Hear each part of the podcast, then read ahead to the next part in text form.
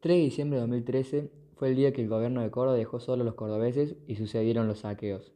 Este suceso se, produjo debido a un paro policial en demanda de un aumento salarial, el cual el gobernador de la Sota no accedió. Ese mismo día salió el peor lado de los cordobeses. Se produjeron saqueos masivos y vandalismo sin ningún tipo de escrúpulo. Con el gobernador en otro país y que el apoyo de Gendarmería nunca llegó, los cordobeses tenían vía libre para hacer lo que querían. Esa noche, opino que se sacó lo peor de los cordobeses, debido a que además de los saqueos, se produjeron muchos otros conflictos como la estigmatización. Esa noche hubo muchos justicieros que veían a una persona manejando una moto 110 y le pegaban solo porque pensaban que salía a saquear.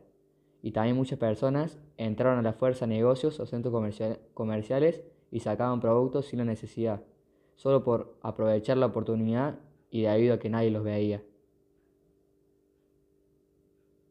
Opino que al margen de que los sueldos estaban por debajo de los aumentos que había entre los gastos diarios eh, y mensuales de una familia, eso no les daba derecho a saquear a los negocios que, que había para poder subsistir. Lo que el pueblo debería hacer es unirse y reclamar para poner a nivel los sueldos con la inflación.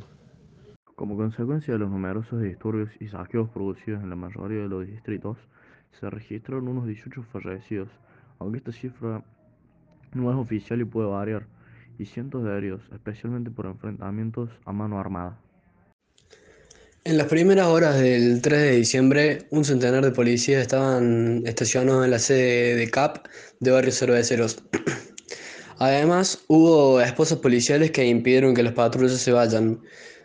Con el tiempo, a medida mm, que más y más tropas se unieron a la capital y las principales ciudades del interior, el conflicto se agudizó.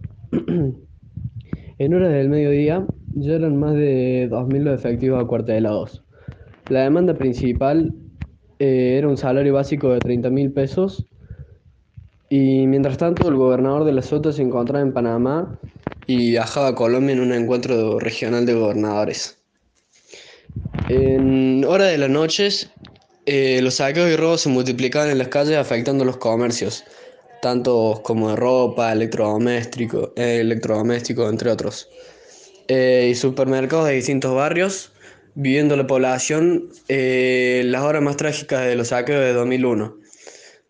En muchos de estos barrios, como por ejemplo Nueva Córdoba, los vecinos del lugar salieron a las calles a atacar a los delincuentes y defender a los comercios. Los delincuentes, los delincuentes estaban formados por un grupo de personas a pie o en vehículos motorizados eh, que llegaban a los comercios e intentaban entrar y robar la mercadería.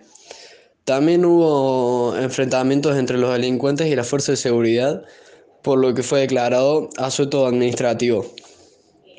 En los hospitales eh, de la ciudad no se daba abasto ante la gran persona, ante la gran cantidad de personas ingresadas con heridas de armas blancas y de fuego, además de accidentados.